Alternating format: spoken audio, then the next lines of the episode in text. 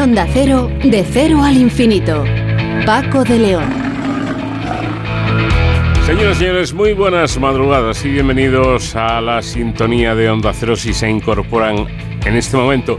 Vamos con una edición especial de este programa diferente para gente curiosa que es de cero al infinito, en la que vamos a recordar algunos de los momentos que hemos vivido a lo largo de los últimos meses, algunas de las entrevistas más interesantes. Y todo ello con el comandante Nacho García, que está pendiente de todo, absolutamente de todo, en la realización técnica.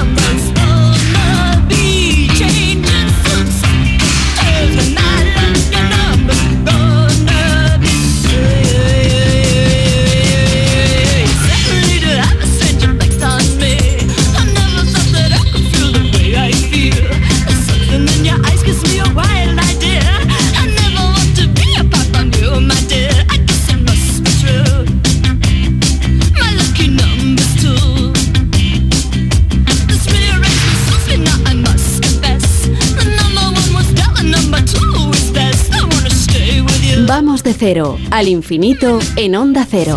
Paco de León.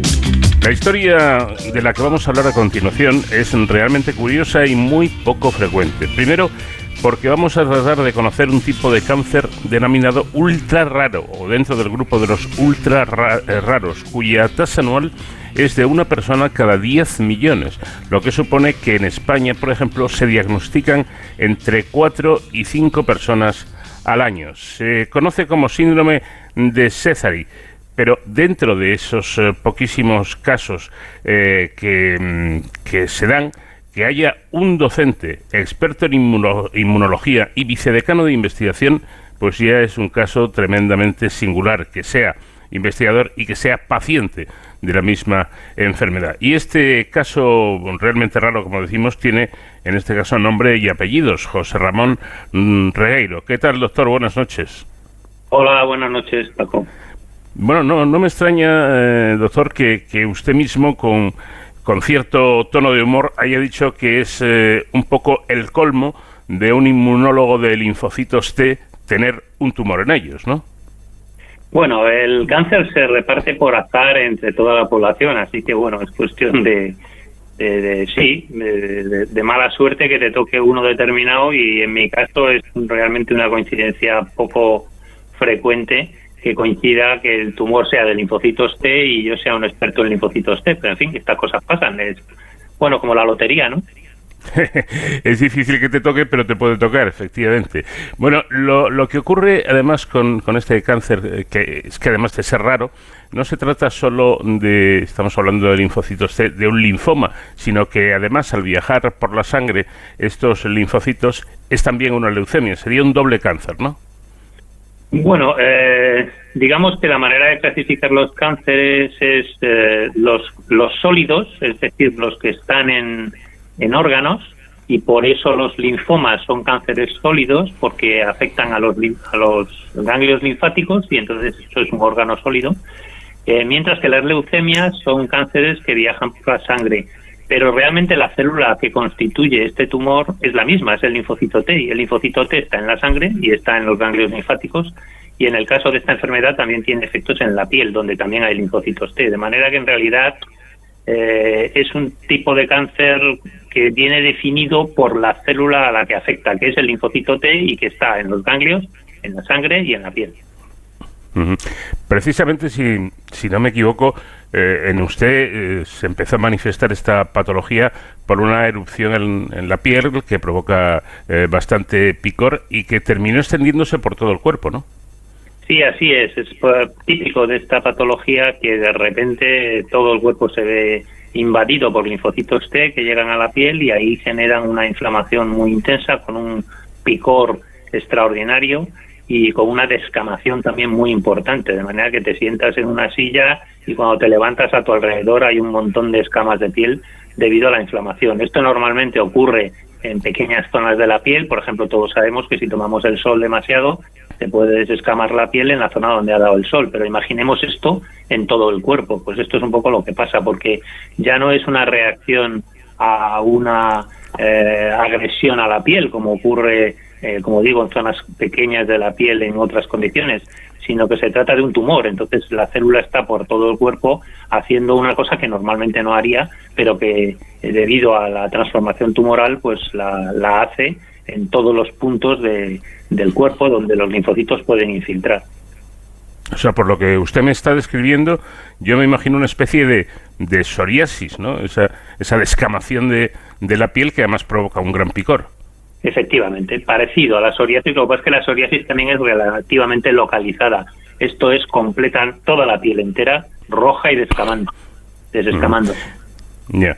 Bueno, y empiezan lógicamente a, a, buscar tratamientos, pero buscaban donde, donde no era, hasta que, si no me equivoco, un médico, un compañero suyo, decide, se da cuenta de que seguramente, como digo, están buscando donde no es, y decide buscar en la sangre, y le da el diagnóstico. ¿Le sonaba a usted, que es un experto en linfocitos C, eh, ¿le sonaba a usted de algo este síndrome? Para nada. Primera noticia el día que me dieron el diagnóstico. No tenía ni idea. Vamos, es una enfermedad tan rara que es difícil recordarla o estudiarla. Es eh, muy extraño que te entre un paciente en una consulta de dermatología y tenga esa enfermedad porque la incidencia es tan baja que realmente es muy improbable, de manera que no le suena ni a los propios dermatólogos. O sea que es muy fácil que se te pase un cesari hasta el momento en el que te pone el cuerpo rojo, mientras sea una especie de dermatitis, como me pasaba a mí, así en ciertas zonas, pues es difícil realmente de pillarla. Así que sí, para mí fue una sorpresa, claro. Desde luego, no me extraña, porque se dan, como decíamos al comienzo, muy, muy pocos casos de, esta patología. Bueno, y, a partir de ahí, una vez que es diagnosticado, eh, ¿cómo empieza? ¿Qué decide usted de hacer? Bueno, eh, me pongo en manos del dermatólogo, de Pablo Ortiz, del Hospital 12 de Octubre, y me aplica pues las terapias que en este momento se utilizan para esta enfermedad, que son, bueno, como todas las enfermedades que tienen dificultades de tratamiento, como esta, como es esta, pues entonces hay varias líneas de tratamiento. Entonces, primera línea, segunda línea, tercera línea. Básicamente se empieza con quimioterapia, después se hace, eh, si va fallando o simultáneamente a veces, un tratamiento que consiste en extraer la sangre del cuerpo eh, mediante aféresis en una máquina que aísla los linfocitos y los irradia para matar a los que proliferan, que son los tumorales, y luego te devuelven el resto de la sangre. Y, y luego también, pues, eh, citocinas, por ejemplo, es decir, factores eh, solubles que modifican y matan a las células tumorales y respetan a las normales. Y posteriormente un anticuerpo monoclonal que, que es una, una especie de bala mágica que se pega a las células tumorales y respeta a casi todas las demás eh, que no son tumorales y por todo eso he ido pasando hasta que se han acabado las líneas y ya solo quedaba el trasplante de médula que es lo último a lo que me he sometido esto fue hace como un año y pico y bueno pues por ahora estoy vivo y aparentemente el tumor ha desaparecido. Esta parte la hice en el hospital Gregorio Marañón con los hematólogos de allí José Luis Díez eh, eh, la doctora Juan y Guillén o Ascoa, que ha sido el hematólogo con el que más relación he tenido y la verdad es que han hecho, yo creo, un gran trabajo, aunque todavía tengo muchos eh, digamos, efectos adversos debido al trasplante, porque el trasplante mismo tiene su, su miga, vaya. y, entonces llega un momento en que usted mismo, como, como investigador, decide enfermedad, eh, investigar, perdón, su propia enfermedad. Eh, ¿Cuánto tiempo lleva en ello y qué es lo que ha descubierto de este raro cáncer? Bueno, en el momento del diagnóstico ya, claro, lógicamente, pues me puse a informarme todo lo que pude y teniendo en cuenta que me dedico a la investigación en linfocitos T, aunque en el campo de las inmunodeficiencias primarias, es decir, más bien en niños que en adultos, y esta es una enfermedad de adultos, pues me interesó mucho la patología, como es natural, y, entonces me puse a hacer ya ciertos experimentos en el laboratorio con, con mis propias muestras, es decir, utilizaba mi propia sangre para los experimentos del principio. Eso me llevó a generar una serie de resultados preliminares que me permitieron pedir un proyecto a la Asociación Española contra el Cáncer eh, sobre esta patología y esto mm, se financió eh, hace como un año y pico, finales del año 2020. Y desde entonces estamos trabajando con mucho interés y con mucha intensidad en esta patología, no solo en, células mías, que ya yo ya no tengo César y por lo tanto ya no valgo como paciente, pero sí en otros pacientes a los que estamos, digamos, analizando estos, estas células tumorales para tratar de encontrar una diana, es decir, una, una molécula de estas células tumorales que nos permita eliminarlas selectivamente. El problema de los linfocitos T es que, a diferencia de otras células, no se pueden eliminar todas, porque si no te mueres. Es decir, a todos a todos nos suena el SIDA. En el SIDA el linfocito T mm. desaparece y entonces te mueres por infecciones. Pues pasaría lo mismo si uno elimina utilizando herramientas inmunológicas a los linfocitos T totalmente. Entonces hay que ir a buscar algo que solo esté en las células tumorales y que no esté en las células T, en los linfocitos T normales. Y esa es un poco la idea del proyecto, eh, buscar una eh, una diana específica del tumor sería también específica de paciente, es decir, no es una una, terapia o una inmunoterapia que valga para todos los pacientes igual, o sea, el procedimiento sí, pero la diana no, la diana es distinta en cada paciente y por lo tanto hay que hacer tratamientos paciente específicos o personalizados que se llama. Y, y para, para colmo de complicaciones, a usted le pilla esta esta patología en, en, época de pandemia, en época de la, de la COVID-19. Y según mi información, usted se ha pasado buena parte del pasado año 2021 aislado en, una habitación especial de, de un hospital. Eh, supongo que era por, por eh, el peligro que supondría en usted, peligro añadido, ¿no? Eh, de, de, de poder contagiarse de la COVID. Bueno, en realidad el aislamiento es algo que se hace en todos los pacientes que se someten a un trasplante. La razón es que eh, con quimioterapia te eliminan el sistema inmunitario. Bueno, te elimina también todas las células de, la sangre. Eh, pierdes los eritrocitos, las plaquetas y los glóbulos blancos.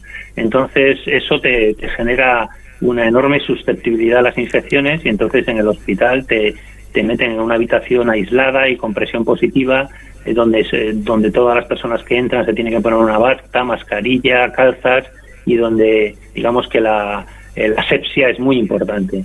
Y eso es así para cualquier trasplantado. Lo que pasa es que después, al salir, eh, y debido a la pandemia, he tenido que vivir completamente aislado, pero no ya en el hospital, que también. En el hospital después te pasan a una habitación también muy aislada, es decir, la planta entera tiene unas condiciones de acceso muy restrictivas no he podido recibir visitas durante todo el tiempo que estuve después del trasplante y posteriormente cuando me dieron el alta eh, estuve en mi casa y ahí en casa también estoy aislado.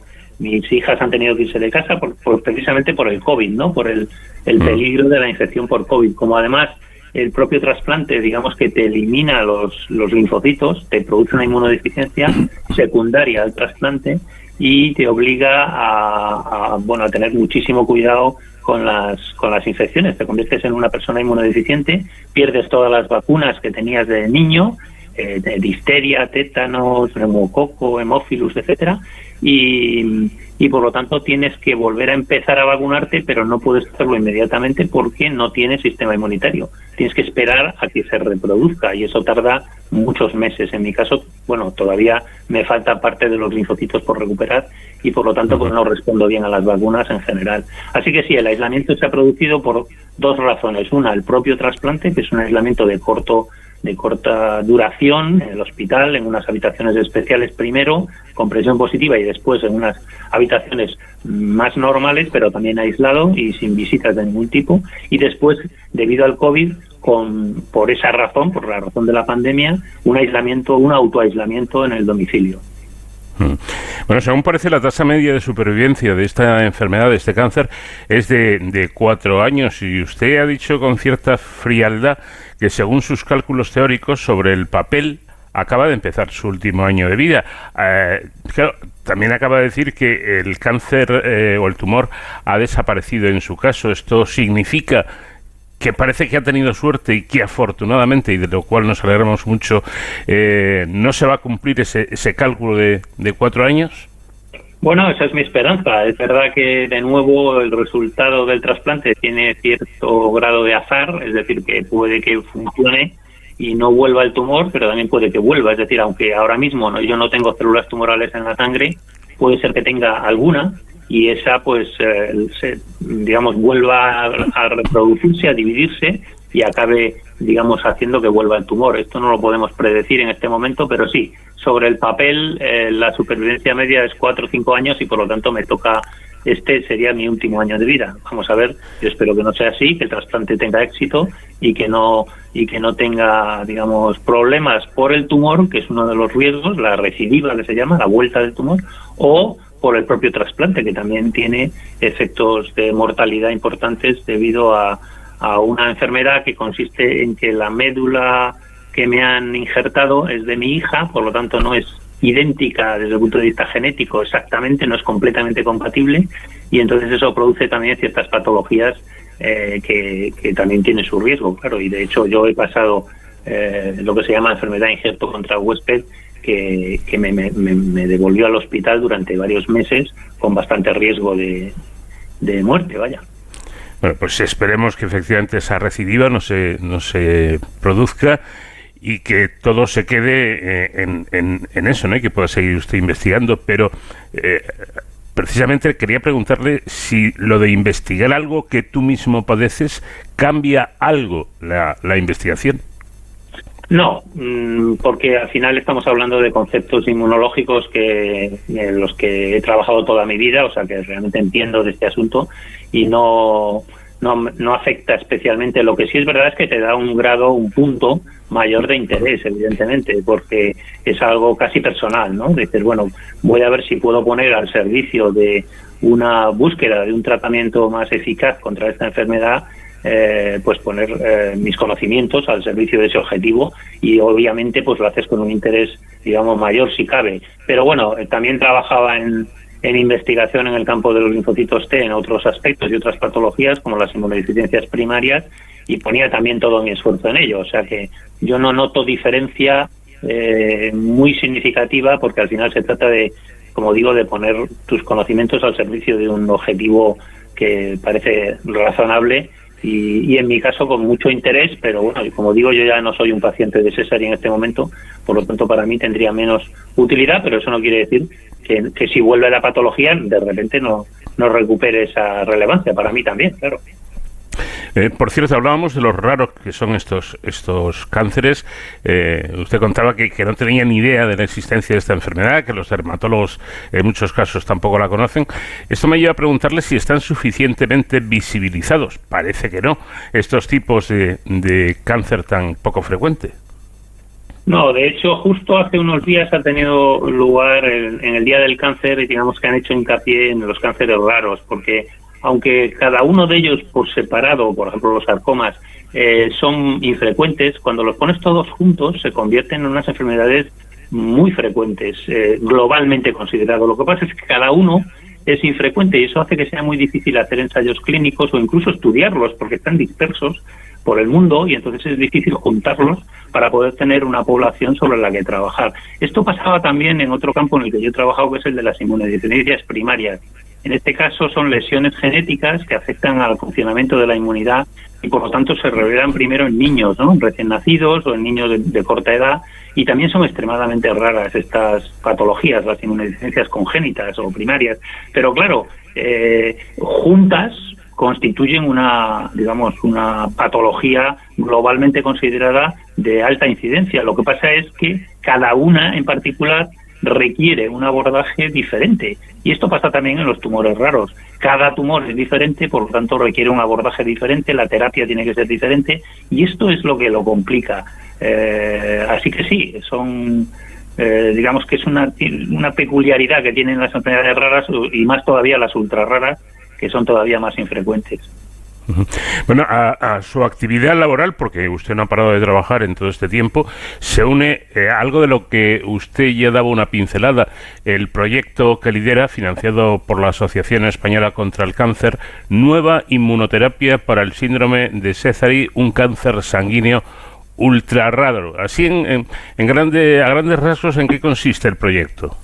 Bueno, eh, es un la idea es la siguiente. Vamos a ver, eh, tengo que explicar un poquitín cómo funciona el sistema inmunitario primero para que se pueda entender. Eh, el sistema inmunitario sirve para defendernos de las infecciones y las infecciones son muy diversas. No tenemos más que ver las vacunas que nos ponemos para darnos cuenta que bichos hay infinitos y hemos aprendido, eh, digamos, duramente la, esta realidad cuando ha venido la pandemia con un bicho nuevo, ¿no? La, el virus del, del, del COVID, el SARS-CoV-2 era un virus que no conocíamos, eh, que nuestra inmunidad desconocía y por eso se ha infectado tantísima gente. Luego, poco a poco, los infectados que sobrevivían pues se quedaban inmunizados y luego con las vacunas pues hemos conseguido inmunizar sin riesgo a casi toda la población. Entonces, para poder abordar eh, la defensa frente a las infecciones, hace falta tener lo que se llaman receptores o proteínas que están en la superficie de los linfocitos y que sean específicas de cada patógeno, de cada bicho. Claro, para esto conseguirlo necesitamos eh, una, una enorme diversidad de, receptores, de proteínas. Cada uno de nosotros tiene casi infinitos receptores de estos de los que estoy hablando, eh, que son capaces de reconocer cualquier bicho en cualquier momento. Incluso si uno viaja al pasado, digamos una persona que se va a la Edad Media, está preparada con su, lo que se llama el repertorio, es decir, con el conjunto de, receptores que tienen sus diferentes linfocitos para responder a patógenos del pasado, también del futuro o incluso de otros planetas. Esto es así porque la diversidad de los receptores es infinita, es decir, que tenemos infinitos receptores. Por eso todo el mundo ha podido responder al COVID, porque tenía receptores frente al COVID. Claro, es muy difícil dar, entender, pero es así que estamos preparados para patógenos que todavía no existen, puesto que estamos preparados o estábamos preparados para el COVID, ¿no? Para eh, la respuesta al SARS-CoV-2. Pues bien, estos receptores se distribuyen en cada linfocito de manera clonal. Esto quiere decir que cada célula tiene un receptor distinto. Si ahora pensamos en que una de esas células se convierte en un tumor, entonces esa célula tendrá ese receptor único e irrepetible que llevaba en el momento de la transformación. Y por lo tanto, ningún otro linfocito comparte ese receptor. Así que uno puede utilizar ese receptor como diana de una inmunoterapia. Entonces, ¿qué intentamos nosotros? Lo mismo que hacemos contra el COVID. Contra el COVID hacemos anticuerpos y linfocitos T, lo que se llama la respuesta celular. Pues ahora imaginemos que intentamos llevar la respuesta inmunitaria contra las células tumorales, pero no contra cualquier cosa de la célula tumoral, sino contra ese receptor único y repetible que tiene la célula tumoral de Sézary. Por lo tanto, anticuerpos contra el receptor y linfocitos T contra el receptor. Básicamente esta es la idea del proyecto eh, y bueno, pues los resultados que tenemos hasta ahora tienen buena pinta y esperamos que convertirlo en herramientas que se puedan convertir a su vez en, terapias. Bueno, pues ya tiene usted para entretenerse, porque este trabajo, aparte de muy interesante, pues eh, parece que debe llevar eh, bastante esfuerzo y sin decaer en el, ánimo de seguir investigando. Pues doctor José Ramón Regueiro, inmunólogo y vicedecano de investigación en la Complutense. Eh, ha sido un placer charlar con usted. Simplemente desearle que, esa lotería le toque, efectivamente tenga usted buena suerte y que continúe por muchos años más eh, realizando su trabajo, investigando. Gracias por habernos atendido. Muchísimas gracias, Paco, a vosotros por darle visibilidad a esta y otras enfermedades raras que tanto lo necesitan. Con mi dolor causando penas voy vagando por ahí. No hay una frase de cariño para mí. Todos me miran con desprecio y con rencor. Corazón está cansado, muy cansado de sufrir, que muchas veces le he escuchado repetir estas palabras que me llenan de dolor.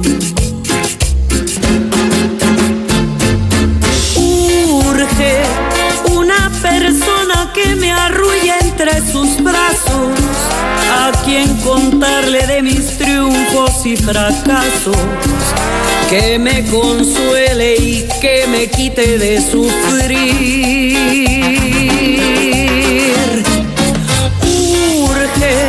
Que me despierten con un beso enamorado, que me devuelvan el amor que me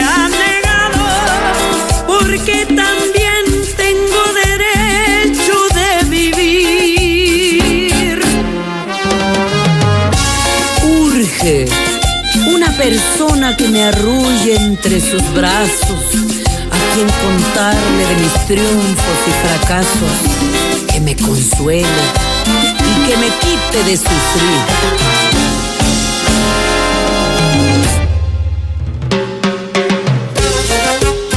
Se llama María Victoria Mateos, es zamorana, tiene 52 años y lleva más de dos décadas estudiando e investigando el cáncer de sangre, una enfermedad que presenta una incidencia constante de unos cuatro casos por 100.000 habitantes y año y se detecta en unos 2.000 casos anuales. Bueno, se trata de un tipo grave de cáncer que hace 20 años era mortal de necesidad y que hoy cuenta con fármacos nuevos que hacen pensar en nuevas posibilidades para los pacientes.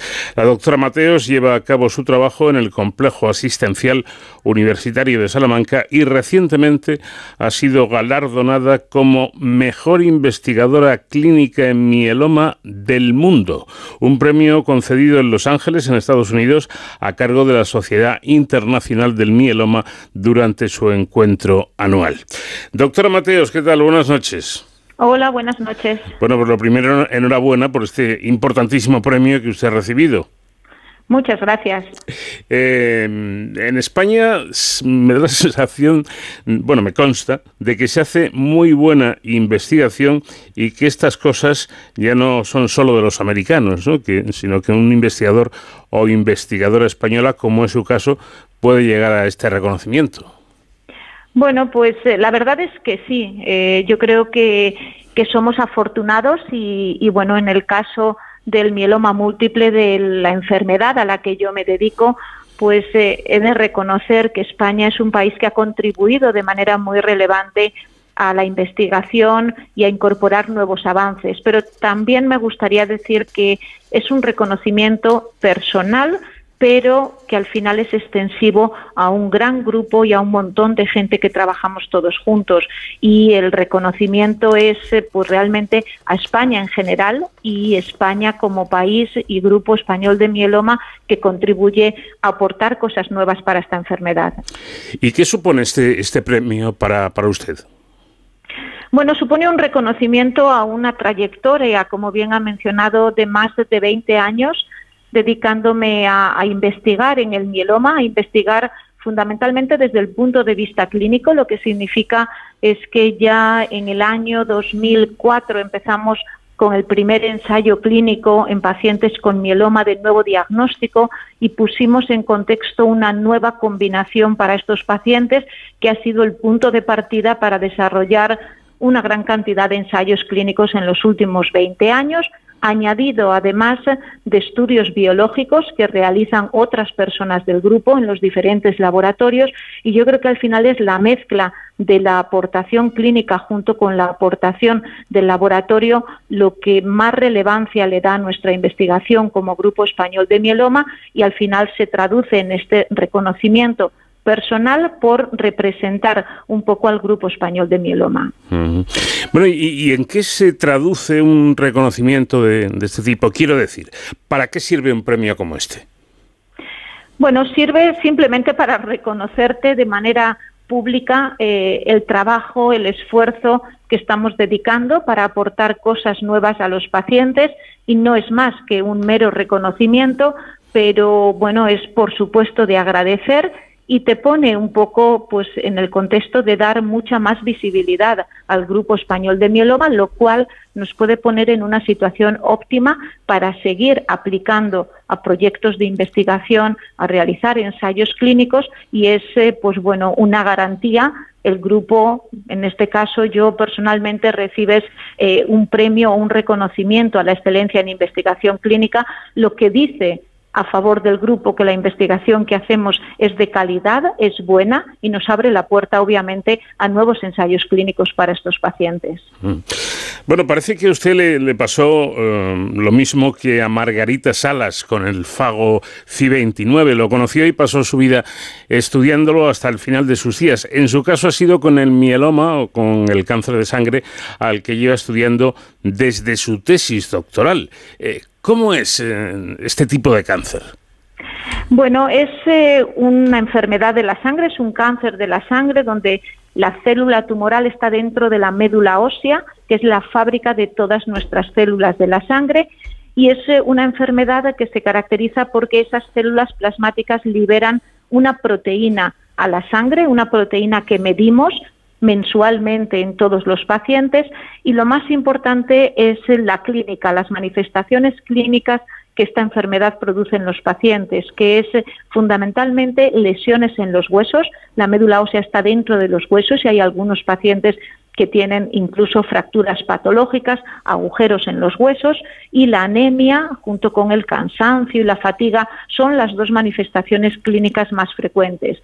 Es por ello por lo que la investigación centrada en intentar controlar cuanto antes y de manera más profunda posible esta enfermedad redunda en un beneficio muy importante para los pacientes que les tenemos que intentar controlar y desaparecer el dolor que tienen en los huesos, junto por supuesto con recuperar la anemia. Solemos asociar el, cáncer a un tumor. En, el caso del cáncer de sangre, ¿hay tumor también o no? Sí, hay tumor, lo que pasa que eh, la pregunta es muy apropiada y es curioso. Cuando un paciente tiene un tumor sólido en la mama, en el estómago, el paciente localiza el tumor en el cuerpo, en una parte del cuerpo lo localiza. En el caso de los cánceres de la sangre y en el mieloma en particular, el tumor habitualmente no se localiza en ningún sitio concreto, sino que son tumores que van por la sangre y eso ayuda a que el paciente desde el punto de vista psicológico no lo contextualice tanto como un tumor sólido. Eso, desde el punto de vista de la investigación, nos favorece a nosotros porque es un tumor mucho más accesible y básicamente si hacemos un aspirado de la médula ósea, que es una técnica relativamente sencilla, o en otras enfermedades directamente en la sangre, podemos acceder al tumor, con lo cual eso aumenta las posibilidades de investigar sobre la célula tumoral. ¿Se puede curar este cáncer? Estamos en ello. Realmente en el Congreso de Los Ángeles ha sido una de las primeras veces en las que más veces se ha mencionado la palabra curar. Yo digo que tenemos los ingredientes necesarios para poder curar a pacientes con mieloma. Hay algunos pacientes ya curados y yo creo que en los próximos 5 o 10 años vamos a asistir a la realidad de identificar al paciente que podemos curar. Lo que pasa es que necesitamos tiempo, obviamente, para ver que esos pacientes no vuelven a presentar nunca ninguna sintomatología de la enfermedad y poder confirmar que los hemos curado. Dice usted algo que a mí me parece muy importante y es que están ofreciendo calidad de vida y cantidad de vida. Correcto no podía ser de otra manera. Ofrecer cantidad sin calidad no tendría ningún sentido y es algo que cada vez los pacientes ponen más en contexto. Ellos tienen una enfermedad, cada vez conocen mejor su enfermedad, pero te piden calidad de vida. Ellos quieren seguir trabajando si es posible, quieren seguir haciendo vacaciones, saliendo de viaje y por lo tanto ese es nuestro compromiso, no solamente ofrecerles cantidad que la enfermedad responda, sino que la tolerancia al tratamiento sea bueno y que puedan mantener las actividades de su vida diaria en la medida de lo posible.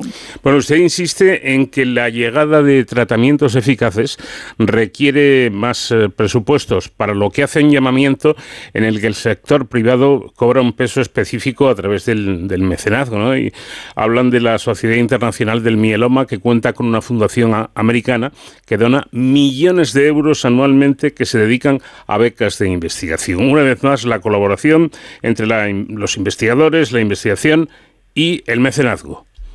Correcto, eso es algo que, bueno que realmente en Europa y en España en particular es muy poco habitual y, y, realmente la Sociedad Internacional de Mieloma goza de una salud económica buena gracias a estas labores de mecenazgo que se invierten en dar becas a diferentes investigadores de todo el mundo. Está basado también en que investigadores de países más eh, con un nivel de ingresos más bajo tengan posibilidad de hacer estancias en centros especializados para formarse, adquirir experiencia que puedan llevar después a sus países. Es decir, todas estas labores realmente son muy importantes y yo hago un llamamiento a que eso ocurra en España. Mm. Su experiencia internacional bueno, le permite asegurar que la pandemia ha manifestado que tenemos muy buena sanidad cuando se compara el sistema público con otros eh, países somos, somos afortunados en, este sentido, ¿no? Sí, somos afortunados con el sistema sanitario que tenemos. Cuando sales fuera y cuentas que pues en el hospital cualquier paciente tiene acceso a los medicamentos aprobados, sea rico, sea pobre, sea de cualquier tipo de categoría, realmente eh, nos miran con envidia. Por eso yo creo que, de nuevo, a raíz del COVID esto se ha puesto mucho más de manifiesto y yo lo único que pido es que esto siga siendo una realidad y realmente se pongan todos los esfuerzos necesarios para mantener nuestro sistema sanitario público de alta calidad en la mayoría, de, vamos, en la medida de lo posible. Ahora mismo, y también como motivo de la pandemia, estamos asistiendo a un retraso en la financiación de la innovación en medicina en general, en cáncer en particular y en hematología también de una manera específica y por lo tanto también hacemos un llamamiento a que eso pues bueno se intente acelerar en la medida de lo posible para hacer que toda la innovación que muchas veces se desarrolla en España, porque España es un país prioritario para la investigación clínica, llegue lo antes posible a los pacientes y que siga haciéndose en el contexto de este sistema sanitario público que tenemos. Bueno, es curioso, usted comenta que en sus viajes internacionales le preguntan si los tratamientos que se dispensan aquí en España a, los enfermos son gratuitos independientemente de la condición social o económica del receptor. Usted responde afirmativamente y el interlocutor se queda sorprendido, ¿no? Porque en otros países esto no es así. No obstante, advierte usted también de que hay que establecer acuerdos con las farmacéuticas para que esa gran ventaja de nuestro sistema sanitario no se pierda. Correcto, porque pues realmente estamos asistiendo a, una innovación tremenda en medicina en general y yo me refiero a la hematología en particular. Por lo tanto, las compañías farmacéuticas el Ministerio de Sanidad tienen que colaborar para que el sistema sea sostenible, porque eh, es cierto que la compañía farmacéutica querrá que su fármaco valga lo más posible, pero nosotros tenemos que hacer eh, el esfuerzo, tenemos que intentar que toda la innovación llegue a los pacientes. Y para eso, pues eh, yo creo que es necesario establecer acuerdos de financiación que sean favorables para las dos partes, para el Ministerio de Sanidad, para las compañías farmacéuticas, pero siempre en pro de poner el paciente en el centro y que si se ha hecho innovación y se ha hecho investigación clínica para confirmar los avances que la innovación produce en los pacientes, pues llegue a los mismos lo antes posible. Bueno, y algo a tener muy en cuenta. Ojo, el principal desafío que encara el sector sanitario radica en el retraso con el que los fármacos descubiertos por los laboratorios o los investigadores llegan a los usuarios. Hay, hay un desfase ahí que no es nada bueno, ¿no? Correcto, es a lo que mencionaba anteriormente. Yo creo que el COVID-19 ha impactado en este retraso porque obviamente ha habido pues casi dos años en el que todo el mundo estaba centrado en investigar y en sacar cosas para el COVID-19 y el Ministerio de Sanidad hizo un esfuerzo terrorífico por intentar eh, desarrollar todos los fármacos, aprobar ensayos clínicos aquí en España para poder avanzar y acabar controlando la pandemia por el COVID-19, pero una vez que la situación del COVID parece más controlada, pues hay que intentar hacer un esfuerzo para recuperar todo el retraso que hay en el acceso a los nuevos fármacos y a la innovación y eso pasa de nuevo por establecer reuniones y acuerdos entre las compañías farmacéuticas que son las dueñas de los fármacos y el Ministerio de Sanidad que al final es el que paga esos fármacos para que todos los ciudadanos españoles tengan acceso a los mismos. Por eso yo mi llamamiento es a establecer los acuerdos que sean favorables para ambos, pero que ambas entidades, ambas partes hagan un esfuerzo para que el fármaco llegue a los pacientes.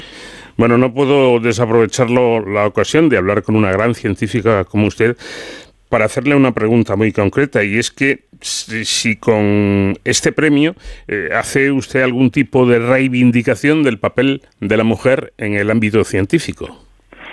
Bueno, realmente eh, no hago ninguna reivindicación, simplemente puedo hacer un llamamiento a que las facultades de medicina están ahora mismo eh, llenas de mujeres y los hospitales hay muchísimo médico mujer y que les invito, por supuesto, a que se dediquen también a la investigación, pero lo hago a los hombres y lo hago a las mujeres. Yo digo que el médico no solamente tiene la obligación de digerir el conocimiento que otros hacen, sino generarlo. Y la manera de generar es eh, hacer investigación clínica. Creo que es algo accesible tanto a hombres como a mujeres, requiere de un esfuerzo, pero creo que forma parte de la obligación del médico. Intentar evaluar, aunque solo sea lo que hace en su actividad clínica, para ver si lo que hace está bien, está mal, se puede mejorar, y eso ya forma parte de la investigación.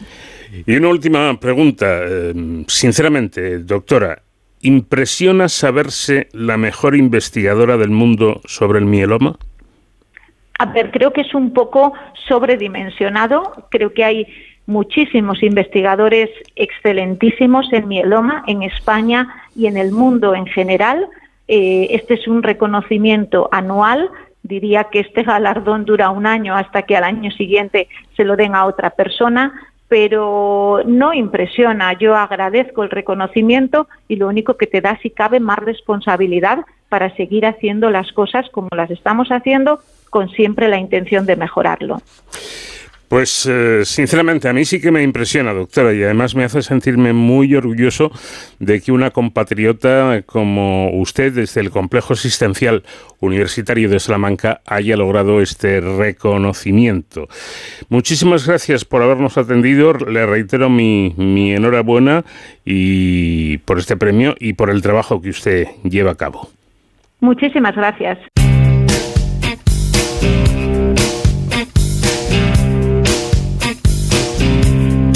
Mustang Sally. Guess you better slow that Mustang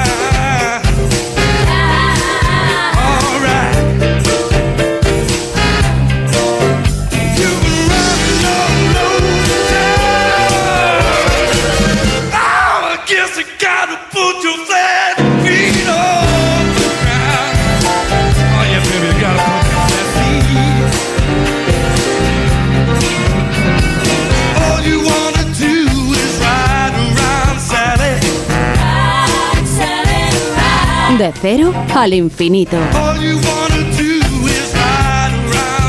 Agregados de macrófanos peritoneales con linfocitos B y neutrófilos crean un microambiente crucial para controlar las infecciones abdominales. Todo esto que he dicho así resulta eh, un poco extraño. Vamos a tratar de, poder entenderlo todos hablando de, este trabajo en el que un equipo del CSIC ha identificado el mecanismo de activación de la respuesta inmune en la cavidad peritoneal, es decir, en, el espacio entre la pared y los órganos abdominales frente a infecciones bacterianas.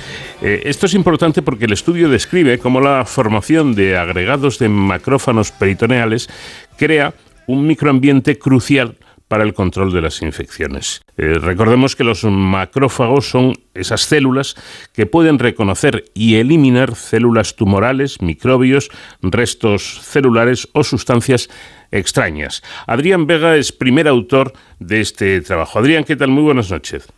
Hola, muy buenas noches. Bueno, la cavidad peritoneal está expuesta a graves patologías eh, como por ejemplo nada más y nada menos que, que la sepsis o las metástasis de tumores derivados de cáncer de ovario, gástrico e incluso colorectal. De ahí la importancia ¿no? de, este trabajo, de este descubrimiento.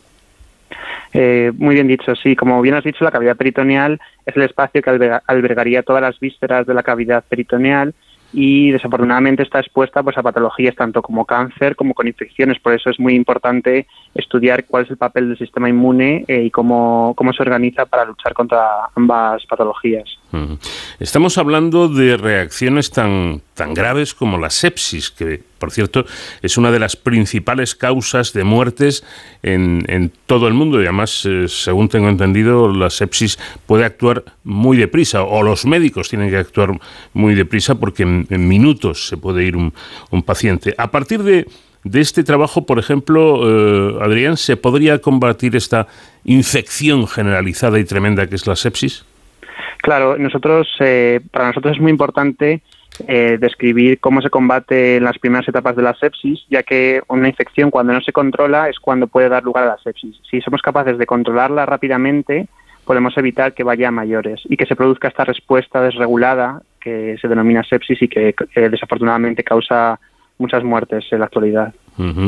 Y esto es así como yo he indicado, ¿no? En, en, poco tiempo eh, pueden perder los médicos a un, paciente, no pueden hacer nada por salvarle la vida, ¿no? Es así, por ejemplo, en el caso de la cavidad, peritoneal, cuando las bacterias están en la cavidad peritoneal, eh, todo puede estar eh, bien, sin embargo, cuando esas bacterias pasan a sangre es cuando el problema ya se, se convierte en un problema muy complicado, ya que al pasar la sangre pueden, puede distribuirse por todo el organismo. En nuestro estudio describimos cómo es crucial que esa infección se em, erradique a nivel local en la cavidad peritoneal y que se evite, por tanto, em, su diseminación en el organismo. Bueno, según he leído, este trabajo ayuda a comprender cómo el sistema inmune responde de manera localizada a dichas enfermedades abdominales. ¿Cómo lo hace? pues eh, en, durante en etapas de reposo las células del sistema peritoneal, las células del sistema inmune están flotando en esa cavidad. Sin embargo, nosotros hemos eh, podido observar como cuando hay una bacteria en el interior de la cavidad, estas células forman agregados, forman estructuras físicas que son grandes, son multicelulares, contienen no solo macrófagos, sino también linfocitos B y neutrófilos, y la formación de estas estructuras eh, favorece la eliminación de las bacterias. Eh, vamos a ver, durante la, volviendo al asunto, la sepsis peritoneal, ¿qué les pasa a esos macrófagos encargados de, nuestra defensa? Nosotros hemos observado cómo estos macrófagos son las células que internalizan la mayoría de las bacterias y se agregan unos con otros formando una red eh, mediada por fibrina, es un proceso mm, de coagulación, y la formación de estas estructuras eh, favorece la eliminación de las bacterias. Hemos podido observar cuando eh, inhibimos la formación de esas estructuras, las bacterias se descontrolan y, el, y se produce una respuesta muy, muy fuerte y muy exagerada. Por cierto, que aquí me pierdo un poco en la terminología, ¿qué es el resmo aggregates? Nosotros hemos eh, descrito, hemos nombrado estas estructuras en inglés como RESMO aggregates, de Resident Macrophage Aggregates, macrófagos residentes, y bueno, lo hemos nombrado para que la comunidad científica pues tenga un, nombre para poder nombrar estas estructuras. hay, también una mm, proteína, eh, la fibrina, que, es una proteína fibrosa que forma, junto con las plaquetas, los coágulos sanguíneos. ¿Qué papel juega la fibrina en todo este proceso? Pues en, nuestro caso la fibrina lo que hace es formar como una estructura, una red que permite que los macrófagos estén juntos y formen esos agregados.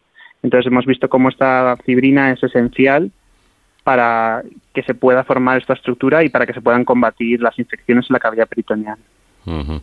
Hay una, una, cuestión que, a ver, no sé si he entendido del todo bien. Destacan ustedes el, el, cambio en la localización de los macrófagos que en condiciones normales se encuentran libres en el fluido peritoneal. ¿Cambia la localización de estos macrófagos cuando hay una infección? Sí, eh, efectivamente. En situaciones de reposo los macrófagos se encontrarían flotando libres en ese fluido. Sin embargo, cuando entran las bacterias, los macrófagos se reorganizan y en cuestión de incluso minutos, en cuestión de 30 minutos, pueden formar estas estructuras eh, físicas grandes eh, que les permiten luchar contra las infecciones. Y es importante mm, decir que estas estructuras son dinámicas, se producen rápidamente, pero después, una vez finalizada la infección o eliminada las bacterias, necesitan eh, desintegrarse. O sea que son estructuras que se forman y se deshacen. Como comentamos, al principio el, trabajo, en definitiva, identifica el mecanismo de la respuesta inmune en la cavidad, en la cavidad peritoneal frente a infecciones bacterianas. ¿Se podría modificar esa respuesta? Pues eh, efectivamente, bueno, nuestro, nuestro estudio es un estudio realizado en modelos animales algo que sería muy importante sería describir esas estructuras en humanos, lo cual, bueno, estamos trabajando en ello. Necesitaríamos muestras de pacientes que han tenido sepsis para poder observar si estos agregados se forman también en humanos. Nosotros pensamos que sí. Y además algo muy interesante es que creemos que esta, esta respuesta no solo se produce en la cavidad peritoneal, sino que también se podría producir en otras cavidades, como la cavidad pleural, que recubre los pulmones, o la cavidad pericárdica, que eh, recubriría el corazón. Entonces creo que creemos que hemos abierto un nuevo campo de estudio para no únicamente la cavidad peritoneal, sino en otras cavidades corporales que mm. tienen sufren también patologías.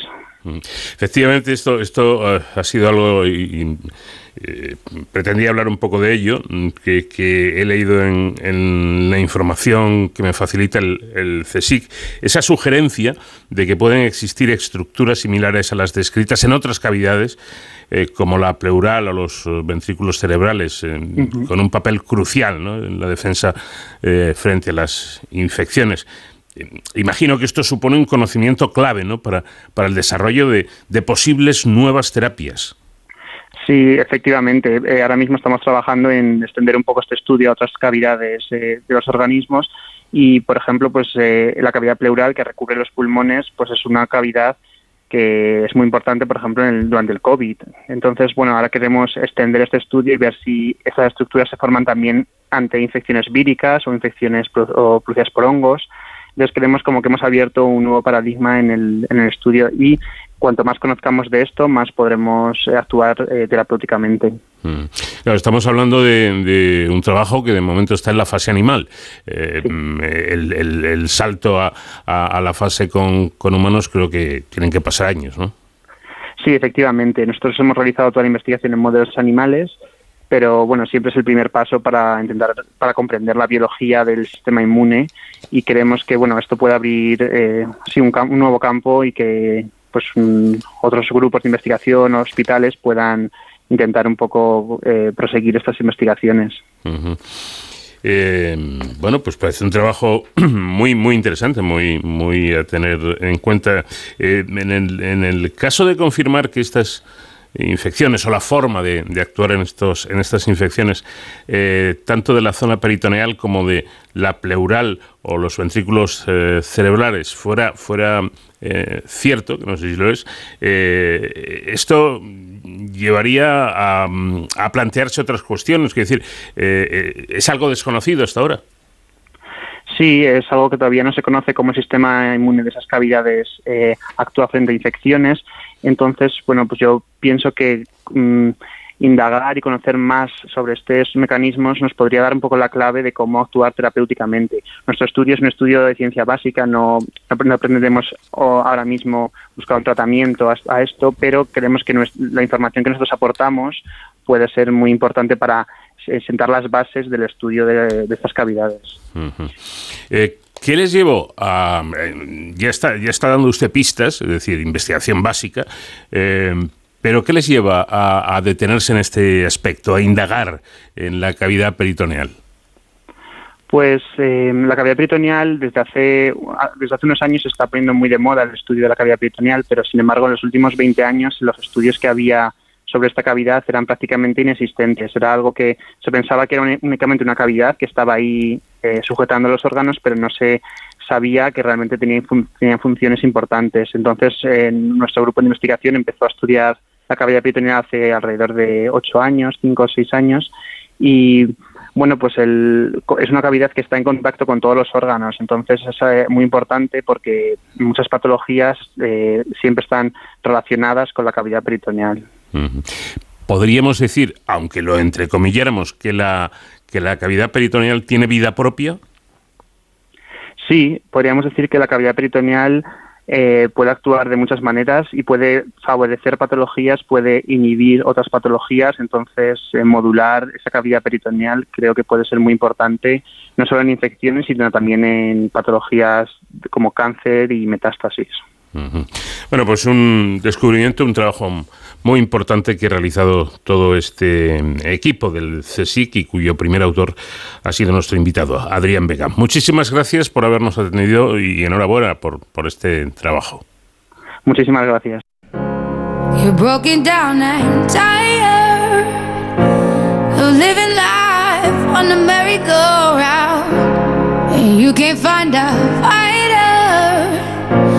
But I see it in you, so we gon' walk it out.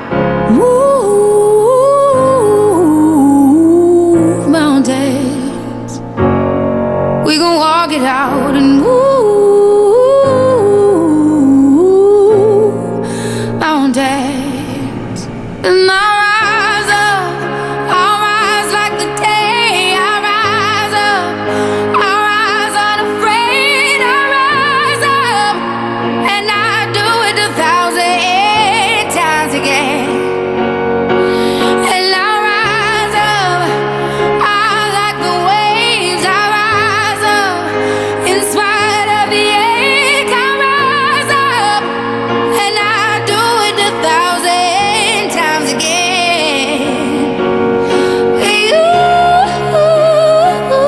recuerdo que les estamos ofreciendo una edición especial de este programa de Cero al Infinito, en la que estamos recordando algunos de los mejores momentos que hemos tenido aquí en los últimos meses.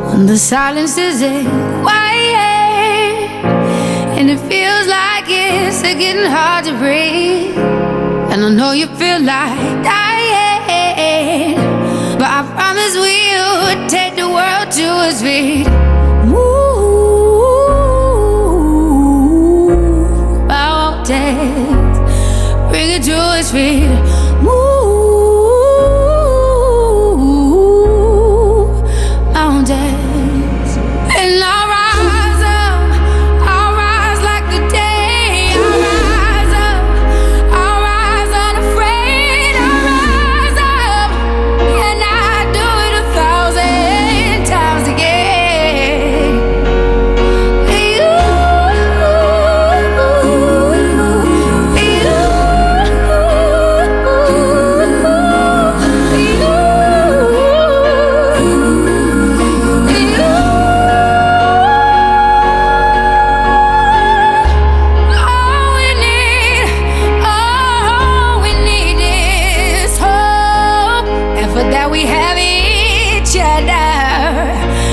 That we have each other.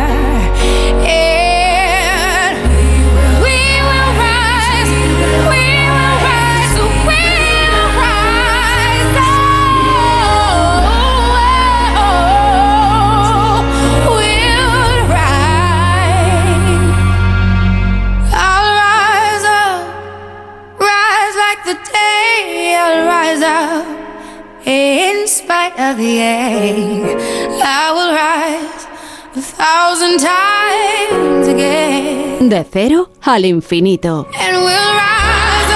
Seguro que se han encontrado alguna vez con la palabra walk, sobre todo en las redes, una, una palabra que define a todo un movimiento social que aboga por la igualdad. Pero ojo, eh, dicho así, sería sencillo de entender. Yo creo, dentro de lo poco que sé de este movimiento, que Walk abarca bastante más y que viene de, bastante más atrás. Pero quien, quien sabe del asunto y va a tratar de que todos lo entendamos es Javier Martín Merchán, que es politólogo y profesor de la Universidad Pontificia de Comillas. Profesor, ¿qué tal? Buenas noches.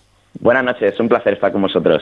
Igualmente tenerle en el programa. Vamos a ver, eh, Javier, ¿dónde nace y, qué significa este, este movimiento denominado así, WOC?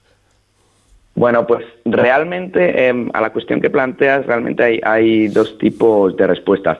Una que sería precisamente la de tratar de definir qué es lo woke y lo woke em, desde mi punto de vista y también es el de otros, ¿no? Eh, filósofos como Quintana Paz también abogan por este tipo de respuesta. No es tanto una ideología, una propuesta ideológica y ya está, sino que va un puntito más allá y es una propuesta alternativa de civilización, es una, es una propuesta cultural alternativa, ¿no? Enteramente.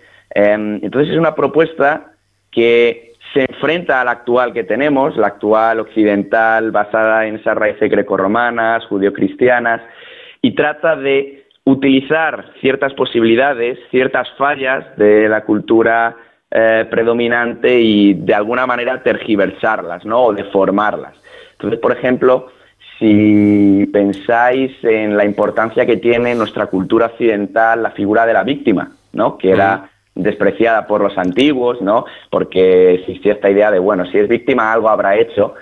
Eso cambia con el pensamiento cristiano y, el, y la cultura woke trata de deformar la idea de víctima hasta convertirlo en victimismo, ¿no? Ya eh, en términos filosóficos diría, diría algunos, ya Dios no es la víctima, sino que la víctima es Dios, ¿no? Em, sí, sí, sí, Te iba a decir que por lo tanto sí tiene algo que ver con, con quizá en sus orígenes incluso, con, con ideas religiosas, como está comentando nuestro invitado, pero eh, el, el que tiene una ideología política porque he leído que si es eh, son movimientos como de derechas, de extrema derecha, de izquierdas incluso. Eh, ¿Hay alguna relación o esto es simplemente pura invención? Sí, sí, sí, por supuesto. Esa era la segunda parte de la respuesta. De hecho, por una parte, lo woke es una religión alternativa a la que tenemos, pero por otra parte tiene unas, eh, bueno, un, pozo, no, unas raíces muy definidas ideológicamente que algunos han situado más en la izquierda que en la derecha,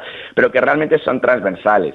Y el origen verdaderamente de todo esto, por el énfasis que hace lo woke en lo identitario, en la identidad, es eh, desde mi punto de vista, no el posmodernismo, no esta idea de una pluralidad de identidades en el individuo, porque eso genera dudas a la hora de identificar la identidad dominante, sino en la escuela de Frankfurt, ¿no? Esta idea, esto seguramente que muchos de los oyentes lo, habrán escuchado ya, eh, Alain Touraine en los 80 hablaba de que la izquierda ya no se preocupaba por la clase trabajadora, que hacía falta un nuevo tipo de clase sobre el que de alguna manera articular esa em, estructura dialéctica contra el sistema económico capitalista y lo encuentra ya eh, la escuela de Frankfurt, Marcuse, a partir de, de, los 60, en eh, todo ese grupo de que ellos llaman eh, excluidos de la sociedad, oprimidos, digamos, los oprimidos de los oprimidos, ¿no? Ahí están todo el grupo de minorías identitarias, eh, minorías raciales, minorías étnicas, minorías eh, sexuales, LGTBI. Eh, incluso Marcuse habla en su día también de precarios laborales, los más vulnerables dentro de los desempleados, etcétera, etcétera. Entonces tiene un pozo originario muy vinculado a la izquierda, que no es necesariamente izquierdista, porque la escuela de Frankfurt al final plantea una serie de eh, maneras de organizar la realidad, que son relativamente transversales, pero tiene un pozo claramente eh, frankfurtiano. Y luego tiene otro pozo, también hablando de ideología, que se identifica más con los Estados Unidos. De hecho, realmente eh, el woke como woke, entendido como tal, empieza de manera apropiada en las universidades estadounidenses en, el siglo pasado, ¿no? cuando de alguna manera se trata de reflexionar sobre cuáles son los cánones históricos literarios con los que contamos y de alguna manera se llega a la conclusión de que estos cánones no hacen más que reflejar la situación heteropatriarcal, de opresión, de dominancia de una serie de eh, clases privilegiadas de la sociedad, ¿no? Y es necesario, de alguna manera, contrarrestar eso, pues estudiando, por ejemplo, pues la literatura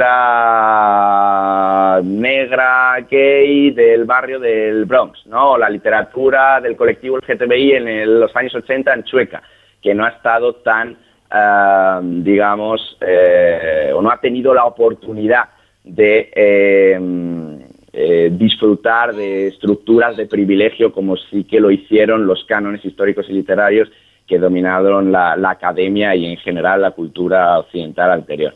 Esto luego tiene también, ideológicamente, eh, termino con esto, otra vertiente, ¿no? otro origen, que es la discusión entre liberales y comunitaristas en los años 80 en Estados Unidos, que esto generalmente se pasa muchas veces por alto y es igualmente importante, porque en ese momento eh, la ideología liberal, que está basada en la idea básicamente de que los miembros de la sociedad son individuos libres, iguales ante la ley, ¿no? con independencia de raza, sexo, eh, orientación sexual, etcétera, aparece la tendencia comunitarista que viene a debatir esta idea y empieza a decir, ¿no? aquí están pues los clásicos filósofos canadienses, Taylor, Kimlicka, que dice, ojo, es imposible participar de la vida social dejando de lado esos rasgos precisamente que configuran la identidad, raza, sexo, orientación sexual, y va más allá, dicen, no es deseable dejar ese tipo de rasgos. Ergo, ¿qué tenemos que hacer como sociedad?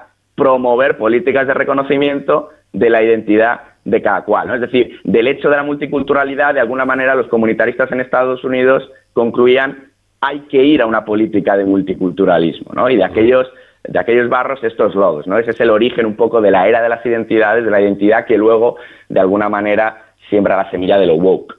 Pero mm, esto, eh, este movimiento ahora, eh, yo creo que tiene mucho sentido, ¿no? por, por, lo que nos está explicando nuestro invitado, pero realmente esta, eh, este movimiento tuvo su origen antes, tiempo atrás. Por supuesto. Em, el, eh, más allá del, del, eh, eh, de las, digamos, tendencias filosóficas, ideológicas, históricas que, acabo de, comentar, la raíz per se de, de, lo woke, algunos lo, lo dicen así, estaría en, el marxismo y en el liberalismo, ¿no? que eso, digamos, serían las grandes ideologías de las que debe eh, lo woke. Junto con ellas, la deformación de lo cristiano, y me explico en este sentido, ¿no? Es decir, el marxismo, si bien se centra en, eh, o tiene eh, como función fundamental explicarlas em, cómo funciona lo económico, cede a lo woke esa, eh, digamos, centralidad de la opresión para explicar las tendencias que están ocurriendo en la sociedad. Es decir, la economía ya no es importante en lo woke, pero la eh, noción de opresión y de clases oprimidas y dominantes para explicar las interacciones sociales se mantiene, ¿no? De ahí bebe. Pero luego también de lo liberal, porque hay muchas personas que ahí sí que eh, desde mi punto de vista erróneamente, vinculan lo woke exclusivamente con una forma de marxismo o neomarxismo o incluso en el peor de los casos con el comunismo, que no tiene nada que ver. Eh, lo woke tiene una vertiente liberal muy importante y es que esta importancia que le da lo woke a mm, la autonomía personal, la autoexpresión eh, llevada a, sus últimos límites, es decir, la posibilidad de cada individuo de ser lo que quiera ser. Eso es el sueño liberal más clásico, ¿no? Y no se puede entender lo woke sin entender esa retroalimentación constante entre el marxismo y el liberalismo, que serían seminalmente las dos ideologías de las que debe lo woke. Luego, por supuesto, todo esto en un contexto, como explicaba al principio, eh, dominado por la cultura cristiana y sobre la cual, bueno, pues se deforman algunas cuestiones como las que mencionábamos antes, víctima, victimismo, etcétera. Em, ya casi para terminar, Javier, ¿y, cuál creen eh, los expertos o creéis vosotros eh, que será el futuro de este tipo de, movimientos y de este en concreto, del WOC? Bien, el, respecto al futuro, aquí hay, eh, bueno, mm, puntos de vista diferentes. En realidad, una de las cuestiones que más se han discutido eh, recientemente es la importancia que tiene el woke para generar una cultura que algunos eh, recordarán como cultura de la cancelación, ¿no? parece que vamos hacia una sociedad de cultura de la cancelación o vamos hacia una consolidación de lo woke como cultura de la cancelación. Em, es cierto que hay que ser cuidadoso al hablar de cultura de la cancelación porque ni siquiera la propia cultura de la cancelación ha tenido una evolución uniforme a lo largo del tiempo. Al principio la cultura de la cancelación tenía, digamos, una vertiente exclusivamente pasiva, se trataba simplemente de dejar de apoyar públicamente o dejar de apoyar una causa por, eh, bueno, pues motivos personales o valores o principios y en la actualidad cancelación parece que tiene más que ver o tiene una vertiente activa eh, hacia el borrado, el exterminio de la vida pública, de la opinión pública de cierto tipo de opiniones, ¿no? Entonces, eh, en tanto cuanto em, la sociedad sepa aceptar o convivir con este tipo de cancelación más proactiva, ahí eh, tendremos uno u otro tipo futuro de lo woke. Me explico. Desde mi punto de vista, hay dos posibilidades sociales y, por tanto, dos posibilidades para lo woke. Una, que es, eh, pues, la, digamos, la pesimista, ¿no? La, la, violenta, la polarizadora, ¿no? Si finalmente lo woke se cristaliza como lo cancelador y la sociedad, em, em, digamos, los diferentes polos sociales evitan esa serie de espacios diversos, plurales, que confrontaban ideas, que cuestionaban ideas y simplemente tratan de crear ecosistemas eh, herméticos, cerrados, que legitiman prejuicios previos y que no tratan de rebatirlos, pues se generarán esferas diferentes, eh, muy contrapuestas, grupos sociales eh, que probablemente tiendan a odiarse unos con otros, que tiendan a violentarse unos a otros, que generen polarización unos a otros y donde lo woke, paradójicamente en este caso, pues tenga mucho que decir porque, digamos, la cultura de la cancelación será la base ideológica vertebradora de la sociedad a uno y otro lado del espectro. Si todo el mundo al final vive en sus camarillas ideológicas, en sus mini ecosistemas ideológicos, eh, todo el mundo vivirá de cancelar a todo el mundo y ahí lo woke eh, pues tienen un largo recorrido social, quizá a costa de la sociedad. La otra posibilidad es que, eh, digamos, de alguna manera la sociedad derive hacia un reabrazo al perdón, ¿no? Al perdón que, que es una de las, de las grandes eh, de los grandes pilares de la cultura occidental eh, tradicional. Es decir, bueno, podemos cometer errores, sí, pero tenemos la posibilidad de pedir perdón y ser perdonados. No solo pedir perdón, que también es muy importante, lo hubo, que ese proceso, digamos, humillatorio es importante, muy más incluso que en la cultura occidental, pero no solo pedir perdón, sino ser perdonados. En tanto cuanto la cultura o la sociedad vaya hacia esa recuperación del perdón, hacia la crítica, por supuesto, constructiva, hacia, eh, entiéndame lo que quiero decir, el señalamiento constructivo, es decir, la, puesta en atención de ciertos comportamientos, actitudes que pueden ser contrarios a una normatividad o a un eh, estado de las cosas que todos eh, consideramos apropiado. Pero existe esa posibilidad de efectivamente ser perdonado después de haber metido la pata, eh, en ese tipo de sociedad lo woke tiene menos cabida, ¿no? Porque lo woke vive mucho de cancelar y no olvidar, ¿no? Entonces, en tanto cuanto seamos capaces de mantener, digamos, eh, ciertos niveles de, convivencia, de consideración por el otro, pero al mismo tiempo de perdón y de, eh, bueno, pues em, tolerancia por los diferentes puntos de vista, luego tendrá menor cabida, ¿no? Entonces, esos son, digamos, los dos tipos de posibilidades que veo yo, tanto a nivel social como a nivel del futuro de lo woke. Hmm. Es em, es un llamamiento al despertar, en definitiva, eh, haciendo alusión al, término inglés. Sí, el, precisamente una de las cuestiones que no comenté al principio es que lo woke eh, no es una cuestión eh, muy definida como concepto precisamente todavía, y aquí hay, un debate, y hay gente que ni siquiera se atreve a llamarlo así, lo llama pues, eh, pues social justice warriors, ¿no? Los, los, guerreros de la justicia social, lo llama interseccionalidad, lo llama incluso ideología invisible, lo han llegado a llamar. Realmente, em, woke es una, o la palabra woke desde mi punto de vista es la mejor porque hace mención a eso que comentabas, ¿no? Al despertar. Lo woke, en tanto también un poco que religión, como comentaba al principio, una religión quizá atea, se podría decir, eh, entiéndase la paradoja, eh, hace mención a esta idea de los despertares religiosos que eran tan típicos en las sociedades anglosajonas, ¿no? Esa, esa idea de de repente una nueva cultura que nos hace despertar de la, eh, digamos, condición cultural, religiosa en la que estábamos imbuidos a nivel social, ¿no?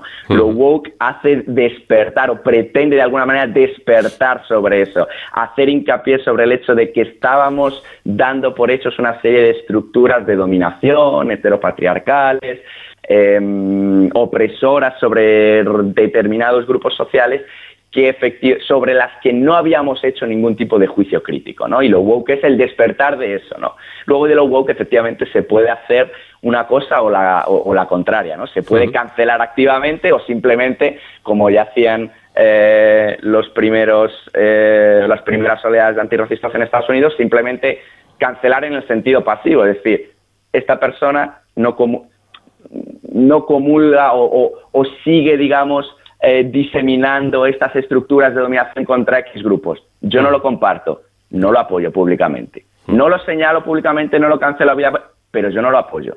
Y oye, eso es totalmente justificable. Si una persona legítima, legítimamente, en base a sus gustos, sus preferencias, sus principios, decide no apoyar, sea individualmente, sea en masa, a un actor, a un cantante, a un individuo, a un político, por el tipo de eh, principios que tiene el otro o el tipo de estructuras que fomenta y que de alguna manera perpetúa, pues es totalmente legítimo, claro que sí. Bueno, pues muy interesante mm, conocer todo este asunto de este nuevo movimiento, este movimiento que nos suena pero que quizá no teníamos ah, muy claro. Javier Martín Merchán, politólogo y profesor de la Universidad Pontificia Comillas, gracias por habernos atendido y muy buenas noches. Muchas gracias a vosotros, el placer es mío y buenas noches.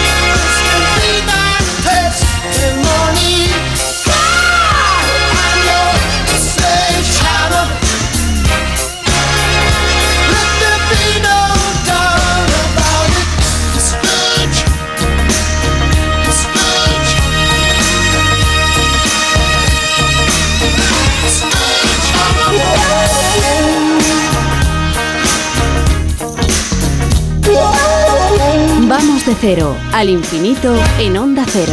Paco de León. Más de la mitad de los hombres españoles considera que la salud masculina continúa siendo un tema tabú en la sociedad. Una percepción ligeramente mayor para aquellos con una edad comprendida entre los 30 y los 44 eh, años. De hecho, 8 de cada 10 cree necesario realizar más campañas de concienciación al respecto. Eh, nos da pudor, nos da miedo acudir al médico. Bueno, de estas cosas vamos a hablar a continuación porque precisamente estas son algunas de las conclusiones que se derivan de la encuesta Merck, Hombres, Cáncer y Tabúes impulsada por la compañía de ciencia y tecnología Merck con el apoyo técnico de GAT3 y en la que han participado 1.600 españoles de entre 18 y 70 años. Doctor Javier Puente, oncólogo médico del Hospital Clínico Universitario San Carlos de Madrid y director del Instituto de Oncología de este mismo centro. ¿Qué tal? Buenas noches. Buenas noches, Paco. Bueno, me ha sorprendido, doctor, lo que usted dice al respecto. Parece que aún arrastramos una serie de comportamientos tradicionales dentro de los que están la invulnerabilidad y la fortaleza. Vamos que esto es como si enfermar fuera algo poco viril. bueno, enfermar eh, eh, es universal, obviamente. Lo que ocurre es que probablemente la manera de afrontar esos diagnósticos o la manera de comportarse o eh, de buscar ayuda cuando uno sufre un problema de salud es diferente. Eh, habitualmente entre la población masculina y la población femenina. Es fundamentalmente ese cambio de comportamiento habitualmente. ¿no? Mm. Los hombres mayores generalmente aceptan un diagnóstico con mucha más resignación. Ah, y con poco número de preguntas habitualmente en la consulta. Las mujeres son más incisivas, son más buscan más información y están más preparadas generalmente para, para enfrentarse con muchas veces a, estas dudas o estos miedos. ¿no? Pues ahondando en todo esto, doctor, eh, cuando se trata de conversar sobre miedos o temores acerca del estado de salud, ¿los hombres lo hacemos abiertamente o solo en la más estricta intimidad? En, general, los hombres habitualmente tienen eh, una manera mucho más introspectiva de, de afrontar el problema en líneas generales, sobre todo cuando el diagnóstico puede afectar a la esfera sexual, por ejemplo, y esto es algo que yo veo con frecuencia, puesto que me dedico fundamentalmente a los tumores urológicos, mm. pues las consecuencias de los tratamientos en líneas reales pueden afectar muy mucho a, tanto a la función sexual como a la propia función urinaria, ¿no? de, de incontinencia, etcétera. Y los hombres con mucha frecuencia no expresan esos miedos que pueden tener a las consecuencias de los tratamientos que podamos administrar. Eso es completamente diferente, por ejemplo, a la mujer. La mujer en general eh, es verdad que es muy incisiva en las preguntas, pero está buscando sobre todo resultados en salud resultados en, sobrevivir, en, superar la enfermedad. El hombre es más cauteloso y está pensando más en las consecuencias del tratamiento más que en el éxito del mismo. ¿no? Mm. Es decir, si, si por ejemplo nos eh, diagnostican, pues no sé, una enfermedad como puede ser la diabetes, eh, yo supongo que lo decimos sin problemas, si, si, llega el caso, ¿no? que no hay, no hay ninguna historia añadida. Si resulta que nos diagnostican una disfunción eréctil por el, el, tema que sea, parece que esto nos da, nos da vergüenza directamente, que esto eh, tratamos de, ocultarlo, ¿no? Eh, eh, pues sí, has dado en el, en, el, en el clavo. Es verdad que en líneas generales la población española suele preocuparse bastante por su salud. Es decir, la, la propia encuesta habla casi del 80% de los españoles pues que están preocupados por su propia salud. Y este porcentaje siempre es un poquito mayor en las mujeres, pero también en el hombre. ¿eh? Casi el 76% pues tiene eh, pues una preocupación habitual por sus temas de salud. Pero en general, el problema de la salud sexual es mucho más ah, incómodo a la hora de hablar con el entorno o con los especialistas entre la población masculina que la población femenina. En general es, se cuenta mucho más incómodo, hablando de, de, todos los aspectos que puedan ser relacionados. Usted ha hablado, por ejemplo, de la disfunción sexual, pero bueno, pues puede ser cualquier otra, la, la incontinencia, puede ser la, uh, los trastornos de la fertilidad, eh, etcétera. Y todo eso que en general puede acompañarse de los tratamientos que habitualmente administramos, ellos no expresan esos temores que en el fondo están sufriendo. Y generalmente lo hacen por miedo o por vergüenza. fundamentalmente. Hablando de manera llana y, directa, eh, volviendo al ejemplo que yo ponía, es decir, tenemos la percepción, le pregunto, de que un, hombre diabético puede ser muy, muy hombre, y tenemos la sensación de que un hombre con algún problema de salud sexual es menos hombre.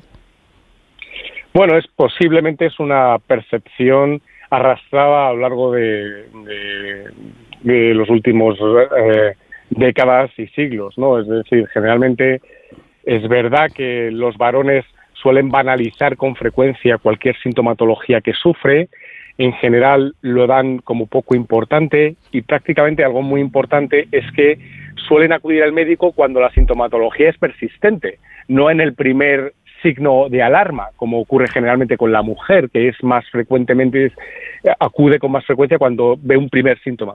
En los hombres es diferente porque, como bien dices, tienden a banalizarlo y a considerar que es mucho más viril el decir yo tengo esta sintomatología pero no le doy importancia, ¿no? Y eso es un error muy habitual entre la población masculina.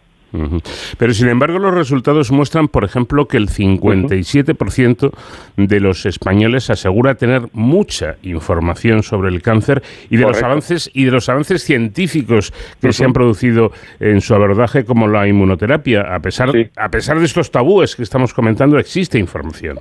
E, efectivamente, existe mucha información. Obviamente, los canales de información, los medios de comunicación cada vez hablan más de este tipo de, estrategias terapéuticas y llega más a la información. Pero fíjate, a pesar de tener considerar que tiene mucha información, casi el 3 de cada 4 considera que sabe muy poco de tumores que suelen afectar con mucha más frecuencia al varón que a la mujer, por ejemplo, con el cáncer de vejiga o con los tumores de la esfera eh, de la cabeza y cuello, ¿no? Es decir, que en, cierta forma conocen aspectos muy relacionados en general con que el cáncer ha avanzado mucho, pero cuando realmente buceamos en que si saben algo de qué síntomas pueden alertar de un tumor muy frecuente, como es el cáncer de vejiga, que afecta a más de 20.000 personas al año en este país, pues no saben prácticamente nada de esa enfermedad, ¿no? Por lo tanto, hay un desconocimiento muy grande todavía. Es curioso, desde luego, todo, todo esto. Bueno, una vez llegados al diagnóstico, sorprende que ellos, es decir, nosotros, los hombres, señalamos las secuelas físicas de la enfermedad como la principal preocupación, llegando casi al 50, un 49%. Mientras que en el caso de las mujeres, el 71% de ellas considera lo más importante superar esta enfermedad.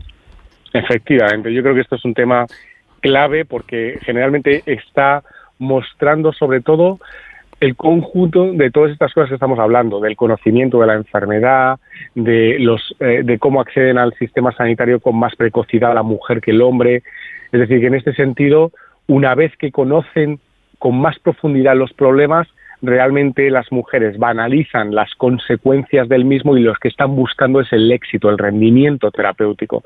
El hombre, mucho más desconocedor de todos estos aspectos, lo que busca en general es, como bien dices, eh, el no tener una repercusión importante sobre la esfera funcionado sexual de lo que puede ocurrir con un tratamiento. ¿no?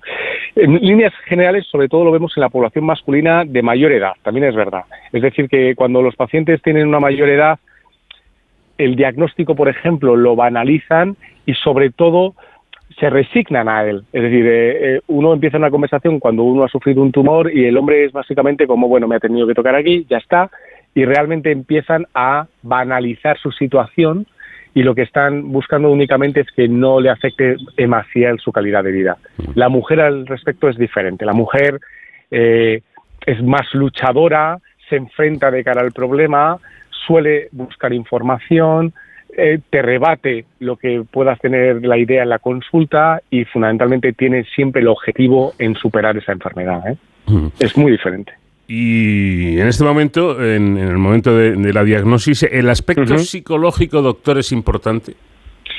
Es prácticamente vital, porque es verdad que habíamos comentado la, la entrevista cuando me estabas preguntando de, de si realmente en la diferencia entre los hombres y mujeres en los problemas de la salud y sobre todo en cómo afrontar el problema era diferente y sobre todo eh, que lo que más le preocupaba era sobre todo la salud sexual, ¿no? Pues, pues uno de los problemas que también le genera mucha incomodidad a la hora de hablar con su entorno es la, por ejemplo, la depresión o los trastornos eh, psicológicos, ¿no? Un paciente o un hombre con una ansiedad o con una depresión tampoco busca con mucha frecuencia eh, eh, la, ayuda, de tal forma que en este sentido eh, estos problemas de comportamiento y estos problemas de la esfera psicológica son cruciales. Y a la hora de enfrentarse al problema, mucho más. Cuando yo comentaba que los hombres suelen, suelen afrontar el diagnóstico con cierta resignación, lo hacen aceptando lo que le han tocado a ellos y no se preguntan en exceso por alternativas terapéuticas, se imbuyen en sí mismos, ¿no? La mujer, sin embargo, es diferente en este sentido. Y esto afecta directamente a eh, que a pesar de que nos diagnostiquen, nos diagnostiquen, ojalá no, una patología grave, por aquello de lo psicosomático, ¿puede influir incluso en que la persona pueda remontar esa enfermedad?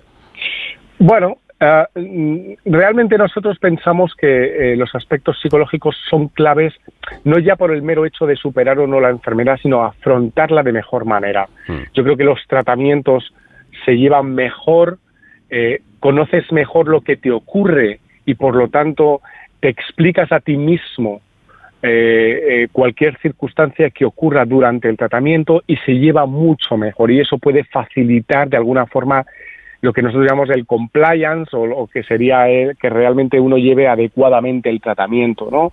Cuando los pacientes están desinformados, cuando los pacientes eh, eh, se, eh, no afrontan la enfermedad de una mejor manera y sufren cuadros de depresión, de ansiedad, llevan peor el tratamiento y al final tienen peor rendimiento terapéutico.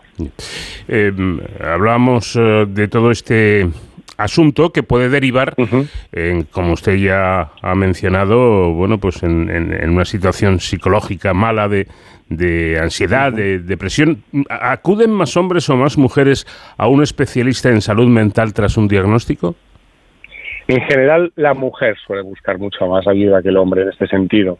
Eh, el hombre se suele eh, comportar de una manera mucho más cerrada en este sentido, a pesar de que uno le pueda orientar a ayudar a buscar, por ejemplo, ayuda psicológica, en este sentido, pues eh, hay programas, por ejemplo, la Asociación Española contra el Cáncer, programas de primer impacto, en el cual una persona que sufre un diagnóstico puede recibir ayuda psicológica. Cuando nosotros, por ejemplo, desde la consulta les mostramos esa alternativa, suele ser más la mujer la que, la que suele acudir a esa ayuda psicológica frente al hombre. E incluso, a veces, los familiares del hombre, la mujer, por ejemplo, suele acudir más a esa ayuda que el propio paciente, ¿no? Es porque realmente al, fin y al cabo eh, se, suelen, se suelen mostrar muy incómodos a la hora de hablar de aspectos relacionados con, bueno, pues la ansiedad, la depresión, etcétera. ¿no? Y esa hipotética primera visita a un médico, esa primera consulta, ¿las personas acuden con su pareja o prefieren ir solas? Eso es una buena pregunta. En general, eh, eso los hombres eh, suelen desear más bien estar solos, suelen acudir realmente con más frecuencia a solo. Prácticamente dos de cada tres varones suele acudir solo a los médicos. Eh, y en general este porcentaje va disminuyendo conforme suelen ser más jóvenes. De tal forma que cuando son una edad ya entre los 20 y los 30 años, ya ese porcentaje de gente que va sola disminuye casi el 40%, ¿no? De tal forma que, yo creo que esto está cambiando ah, y probablemente en el futuro pues sí que es verdad que el hombre comparta estas inquietudes con más frecuencia con la mujer, ¿no? Mm. Y en caso de necesidad de seguimiento, incluso tratamiento, ¿el hombre prefiere médico y la mujer médica o no necesariamente? Hombre, eh, no necesariamente. Prácticamente la mayoría de, los pacientes le es indiferente que, uno le atienda a un doctor o una doctora. Es verdad que, bueno, pues de cierta forma, yo creo que es más frecuente que la mujer prefiera una doctora que, que un hombre prefiera un doctor. Mm. En este sentido, ¿eh? pero bueno, en cierta forma la gran mayoría, afortunadamente, es indiferente de quien la, quien la atienda. Y por último, eh, ¿Todas las disfunciones eréctiles tienen tratamiento y sobre todo tienen solución? Pues la inmensa mayoría de ellas, ¿no? Eh, yo creo que afortunadamente en este país tenemos eh, unidades de disfunción sexual llevadas por urólogos de gran prestigio que pueden ayudar generalmente a combatir eh, ya la propia disfunción eréctil que puede ocurrir con los años o, directamente como consecuencia de los tratamientos que podamos administrar, fruto de patologías neoplásicas o no. y la inmensa mayoría pueden ser, si no solucionables completamente, sí que al menos parcialmente mejorables. Bueno, pues esperemos que esto sirva de ánimo para que aquellas personas que tienen algún tipo de sospecha acudan cuanto antes al especialista. Doctor Javier Puente, oncólogo del Hospital Clínico Universitario San Carlos de Madrid y director del Instituto de Oncología de este mismo centro. Ha sido un placer escucharle y le agradezco mucho el que nos haya dedicado estos minutos. El placer ha sido mío, Paco. Muchas gracias.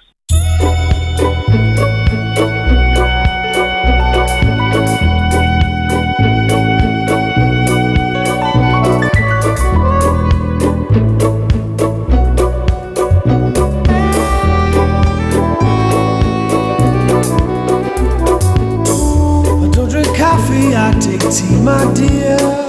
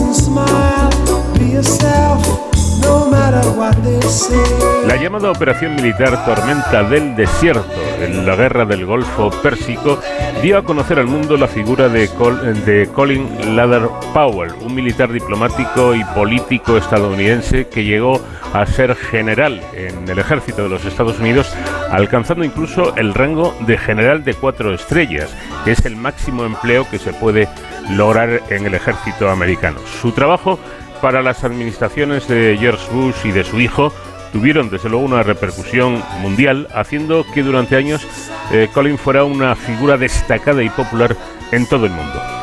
Eh, lamentablemente la COVID-19 se llevó hace unos días a Colin Powell, eh, concretamente el pasado 18 de día 18 de este mes, moría a los 84 años de edad.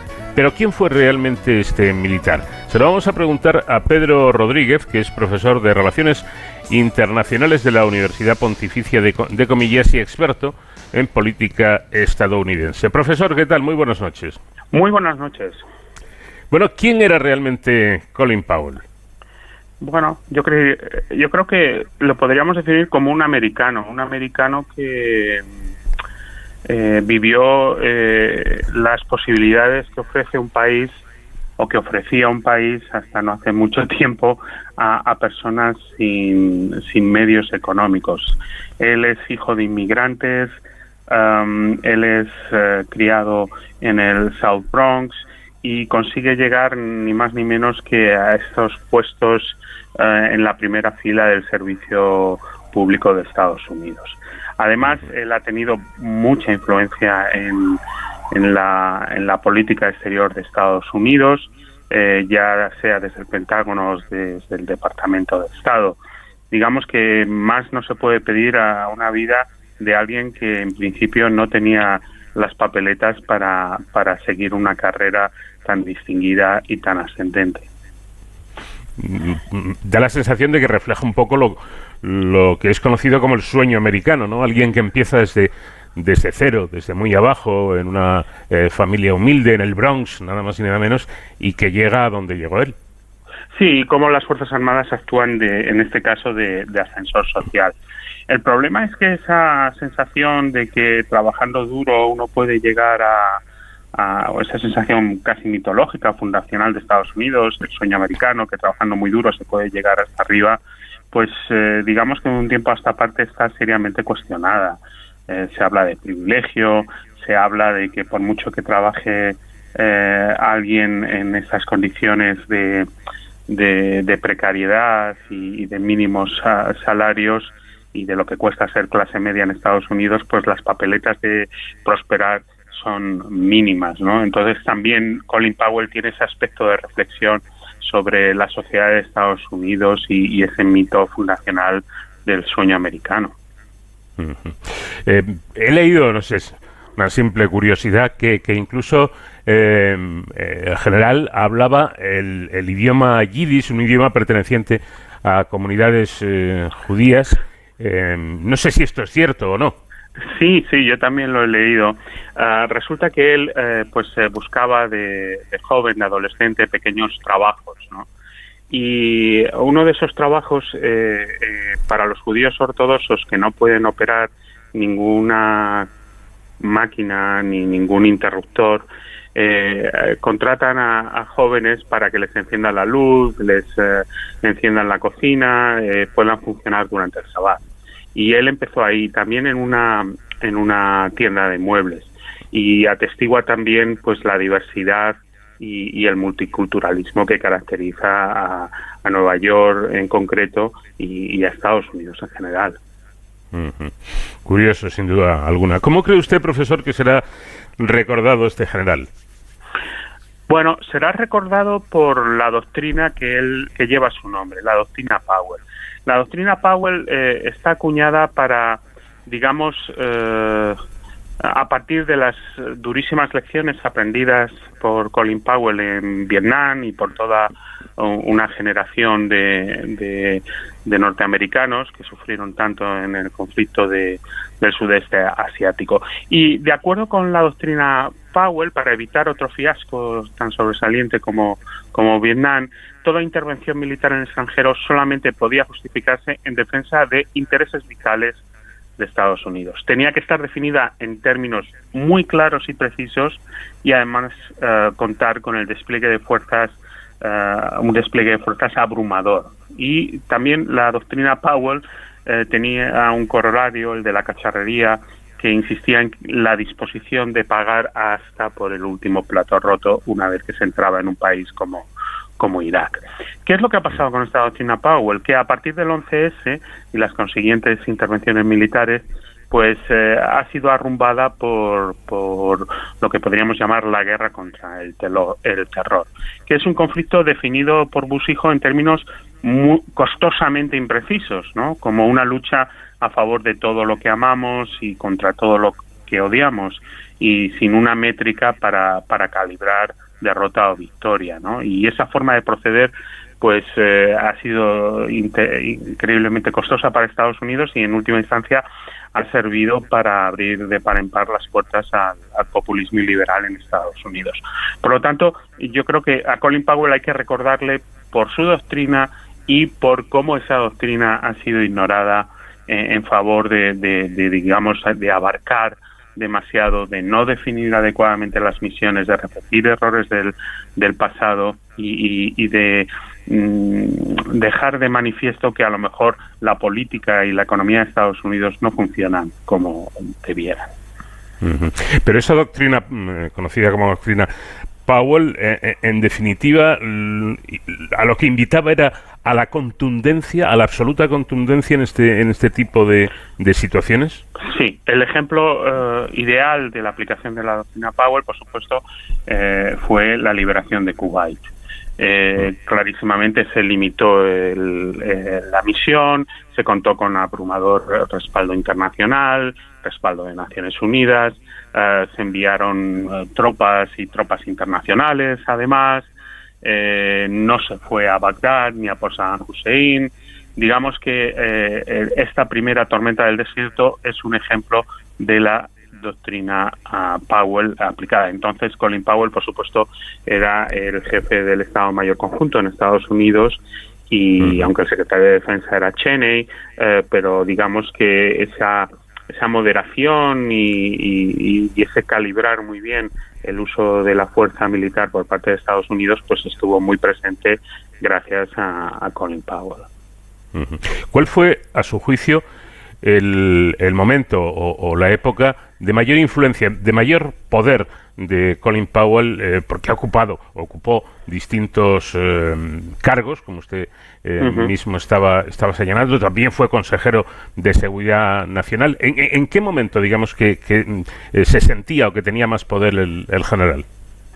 Pues yo creo que eh, eh, precisamente en el peor de, en el peor momento de su de su trayectoria, cuando él es secretario de Estado y pone al servicio todo su prestigio, toda su reputación a favor de construir un caso de, sobre la existencia de armas de destrucción masiva en Irak.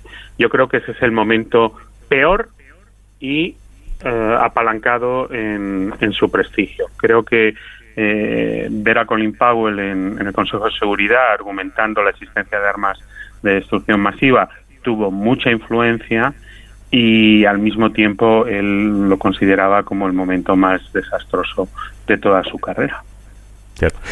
No es para menos. Eh, Si empatizamos un poco, si nos ponemos en su lugar, un, un hombre con su, con su trayectoria, eh, con, con su poder, que se equivoque de esta manera, eh, bueno, debe ser bastante bastante duro. Pero ¿por qué se equivoca? Quiero decir, eh, eh, Colin Powell era tonto. eh, eh, en fin, era un hombre muy preparado.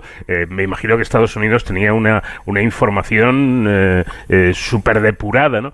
y meten la pata, pero hasta el corvejón. ¿Cómo es posible? Bueno, yo creo que es ese, antes y después que marca en Estados Unidos el 11S. Eh, tras el 11S, la administración de Busijo recibe el equivalente a un cheque en blanco.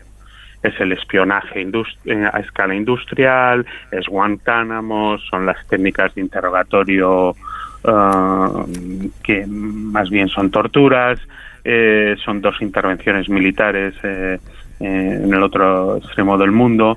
Digamos que es como a partir de, de esa ofensiva terrorista Estados Unidos pierde un poco el norte y, y en ese contexto pues también es difícil aunque él actuó durante su tiempo como secretario de Estado como un poco la, la leal oposición interna o el disidente dentro de- del gabinete, eh, realmente eh, todo tenía un límite. A, a mí me hace gracia una expresión que él utilizaba, yo, yo lo entrevisté hace muchos años en, en- cuando era secretario de Estado, y es que eh, como él era muy fuerte, un quearrón, am, cuando le mandan nada más entrar eh, en el ejército y acabar la academia de, de infantería en Fort Bragg, eh, le mandan a Vietnam, ¿no? Y dice, y como yo era el fuerte, siempre me tocaba cargar con el equipo más pesado. Yo creo que eh, en el caso de Colin Powell, como él tenía más credibilidad que nadie, le tocó cargar con ese equipo tan pesado que, que fue argumentar ante la comunidad internacional la existencia de armas de destrucción masiva en Irak.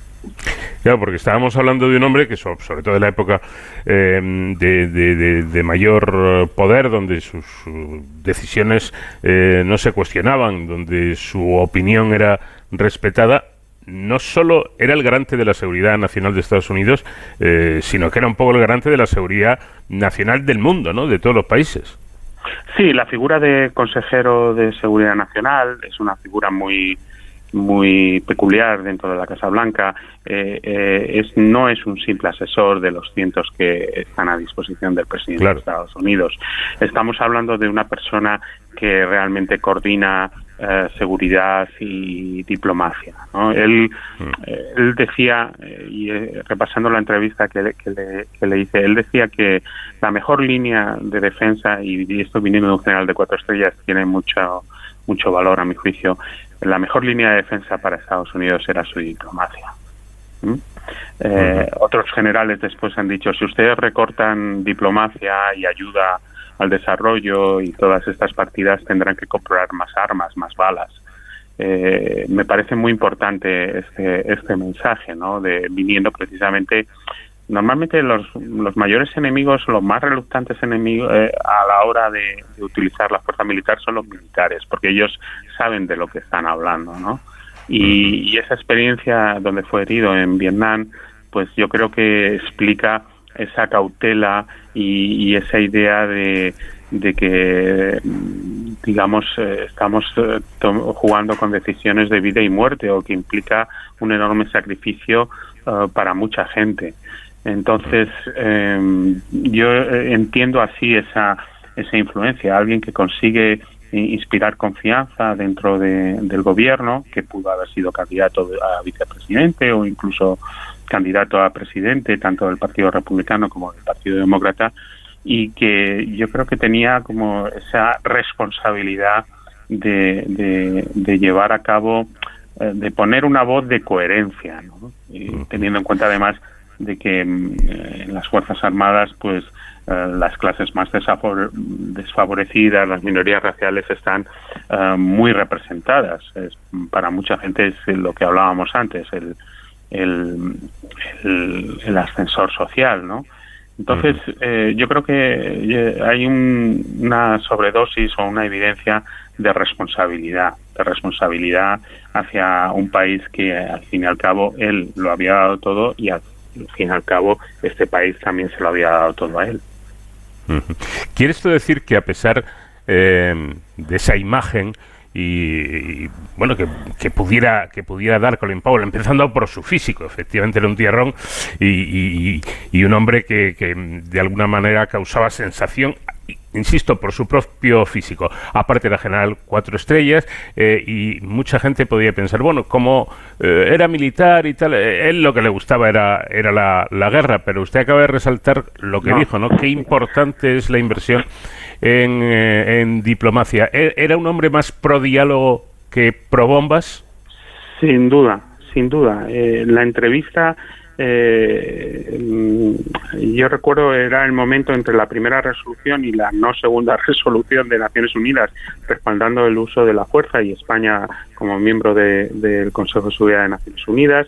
Y eh, era era un guerrero reluctante Efectivamente, y en este sentido me recordaba, eh, escribí su obituario para el diario ABC y me recordaba, eh, lo titulé Un Eisenhower negro. Eh, el Eisenhower presidente termina su mandato en la casa, sus dos mandatos en la Casa Blanca ah, con un discurso muy famoso hablando del complejo militar industrial y cómo Estados Unidos se está desviando de sus prioridades, de atender a su propia gente eh, manteniendo esta maquinaria eh, bélica en marcha, ¿no? Y él hace una comparativa en Howard de cuánto cuesta un bombardeo y cuántos kilómetros eh, de carretera o escuelas se pueden construir con ese mismo dinero. Y, esa, y para mí Colin Powell era un poco esa, esa mentalidad, ¿no? Él decía que solo hablaba infantería, pero yo creo que clarísimamente es uno de los grandes diplomáticos de Estados Unidos eh, que no es el primero que procede de, las Fuerzas Armadas. El general Marshall, eh, eh, cuyo nombre lleva el Plan Marshall de, ayuda económica tras la Segunda Guerra Mundial, es otro ejemplo, ¿no? como los militares, los que saben, son los que menos, los que más aborrecen la guerra. Y una última pregunta o doble pregunta, ya para terminar. ¿Cómo influyeron eh, ¿Cómo influyó, en primer lugar, eh, Colin Powell en, los presidentes eh, bajo mandato trabajó y qué influyeron sus decisiones en el mundo en el que vivimos hoy? Bueno, yo creo que lo que Colin Powell inspiraba fundamentalmente es confianza confianza y alguien que no va a tomar decisiones y no te va a ofrecer, no te va a repetir lo que tú quieres oír. Y esto en un mundo donde, en un mundo de la política donde sobran los pelotas, eh, es muy importante, ¿no? Él consigue, eh, él, es ayudante militar de Gaspar Weinberger, que es eh, primero fue bueno eh, ocupa varios puestos muy importantes en, la administración Reagan y a partir de ahí él va escalando posiciones y Bush padre se fija en él. Digamos que eh, es una relación de creciente confianza de alguien que ha empezado como teniente eh, de segunda clase, como el, el, más bajo rango de oficial y ha ido escalando y sabe lo que es el combate y sabe lo que es la realidad, porque el problema de Washington es que muchas veces desde dentro de los despachos se pierde el sentido de la realidad. Yo creo que en ese sentido Colin Powell era un ancla eh, con respecto a la realidad Él tenía además eh, bastantes habilidades como conversador, eh, carismático, de sonreír, de conectar, en buen sentido del humor. digamos que él tenía también la personalidad que acompañaba a esa forma de hacer las cosas que él tenía. Pues profesor Pedro Rodríguez, como siempre ha sido un placer hablar con, usted y que nos haya mm, arrojado un poco de luz sobre una figura tan importante internacionalmente como fue el general de cuatro estrellas Colin Powell. Muchísimas gracias y un fuerte abrazo. Muchísimas gracias.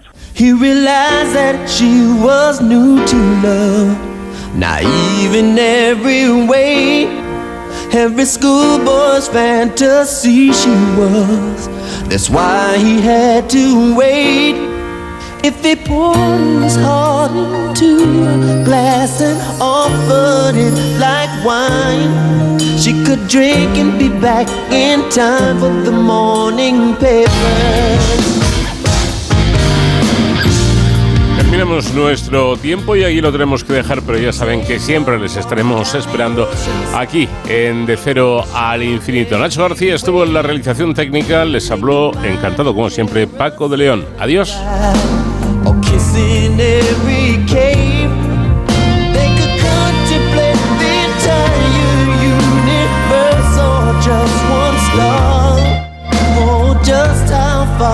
to the morning paper.